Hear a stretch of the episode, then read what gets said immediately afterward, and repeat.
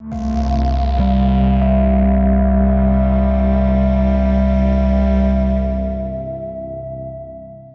Nós temos um hábito enorme de sofrer por antecedência, né? Eu sou um cara extremamente acelerado, isso inevitavelmente gera ansiedade. Às vezes eu tento controlar, eu tive um técnico de voleibol chamado Afonso McDowell. E ele tinha uma máxima quando o jogo estava chapa quente, deu correndo para um lado para outro. Ele dizia assim: calma, calma, segura a cabeça, segura a cabeça, segura a ansiedade. Eu tinha um amigo meu que falava assim: segura a cabeça, ele botava as duas mãos na cabeça, não era esse sentido, né? Então nós somos ansiosos ansiosos, somos acelerados e a gente vai sofrendo por tudo, por todos, em todos os momentos, todas as circunstâncias, situação, e aí foge do controle, mas você sofre mesmo assim. Mas eu quero dar para você um texto que vai ajudar você quando você estiver em Marte, no sofrimento, você foi embora, está em Marte, ai meu Deus, daqui em 2053, o que vai acontecer com o meu trisneto? Aí você volta e leia o texto de Mateus 6,34 basta cada dia o seu